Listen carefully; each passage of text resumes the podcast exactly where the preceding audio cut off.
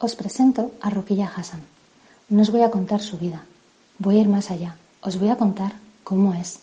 Ella es fuerza, es temperamento, es una roca con un corazón enorme. Es la sonrisa escondida entre sus compañeras. Es independiente, es fuerte, es belleza, es lealtad a ella misma. Se enfrentó a todo, a todos, se desvinculó de la parte más tóxica de sus raíces, se alejó de lo que la hería y dejó de lado el que dirán. Ganarse su confianza era un reto que merecía la pena, porque cuando al fin te miraba a los ojos, sin retarte, sino para decirte te quiero o darte las gracias, darle un abrazo te devolvía años de vida, escucharla reírse a carcajadas tapándose la boca con las manos o sentir esa alma tan pura cerca de ti. Afortunados todos los que sabemos de lo que estoy hablando. Hace mucho que se fue del amo a vivir a la costa y la última vez que la vi fue cuando vino a despedirse de Fatuma. Verla otra vez fue tan bonito.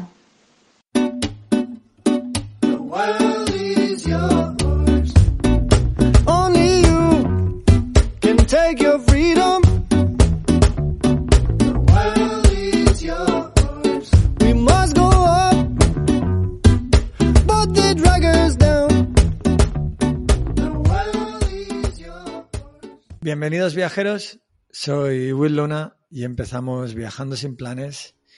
Le estoy empezando a coger el, gustito a África y bueno, y hoy he, traído como invitada a Anita Fogg. Hola Ana. Hola, ¿qué tal? Ana, Anita, ¿cómo te llamamos? Anita, Anita. Anita mejor, vale. Anita Fogg, Anita Fogg en, en Kenia, la podéis buscar en Instagram. Y, y bueno, la verdad es que, la historia en ya me interesaba, ¿no? Eh, trabajando para un voluntariado en, en, África, en Kenia, en la isla de Lamu, un voluntariado de una, de una ONG que se llama Africable. Eh, y, y, bueno, leí, leí, no, llegué en 2005, me quedé para cinco años. Me decías, Ana, que llegaste para hacer un voluntariado de tres meses y te quedaste cinco años de tu vida en, en Lamu, en Kenia. Pues sí, me fui, iba para tres meses, en el 2015 me fui octubre, noviembre, diciembre y bueno, vine a España y a, la, semana o a los cinco días me propusieron volver al proyecto y ser coordinadora en terreno. Así que pues lo que iban a ser tres meses terminó siendo pues cinco años. ¿Cómo, ¿Cómo se toma esa decisión? ¿Cómo... Porque yo supongo que tendrías tu vida en, en Madrid, ¿no? Eh, tendrías a tu familia que diría algo, ¿no? Y, y oye, me voy a quedar, eh, bueno, evidentemente no sé si cinco años, pero me voy a quedar en Kenia, ¿no? Sí, a ver, la, ha ido todo como un poco... Mm, paso a paso, es decir, yo no me voy y pienso que me voy a quedar tanto tiempo, ¿no? Me iba para tres meses y volví y me propusieron, pues eso, ser coordinadora en terreno un año. Y, claro, esa experiencia no, no podía decir que no, porque además ya venía de, también venía como reciente de allí, entonces lo tenía súper presente. Y además es que yo no me, cuando me volví no me quería volver, así que fue como un regalo, la verdad.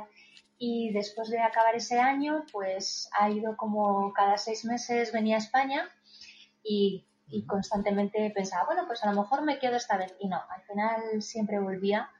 Y de hecho ahora estoy en Madrid pues un poco por, por lo del coronavirus, ¿no? Pero, pero yo tendría que estar allí.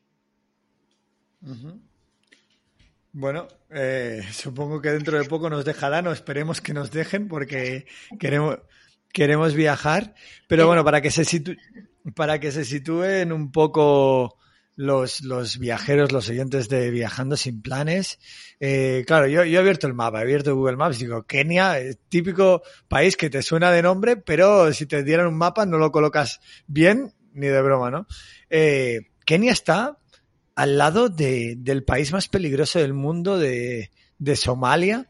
Eh, muy, y, bueno, de hecho, la isla del Amu, me decías, está ahí en el centro del conflicto político casi, ¿no? Me contabas un poco cómo fue que en 2015 también me decías, eh, no había nadie y ahora ya empezaba a moverse, ¿no? Empezaba a haber vida.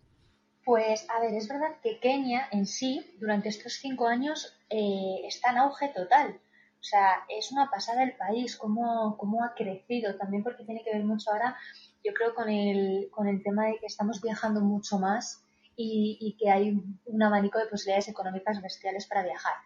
Pero si Lamu, eh, bueno, Kenia está lo que se considera East Africa, que estaría justo, pues sí, debajo de, Somalia, frontera con Somalia.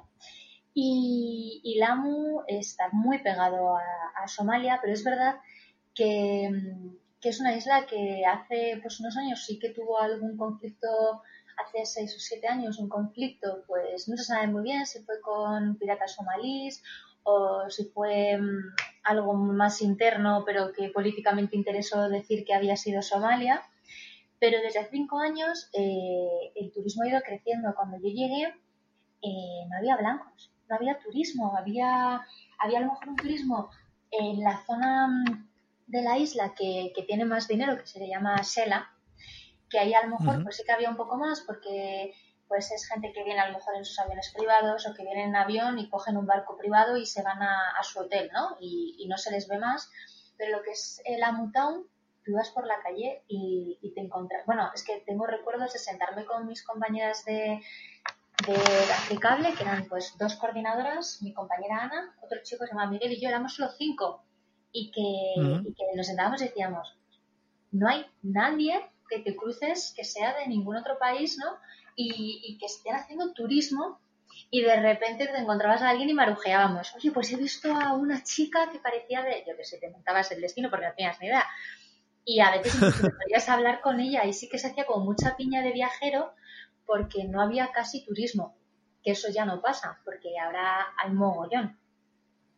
o sea que fuiste una, fuiste una, sí, no sé, pero fuiste una como de las descubridoras, ¿no? De, del amo, no, no, no sé, a veces tenemos la sensación que vamos a, a todos los lugares y ya ha pasado todo Dios, ¿no?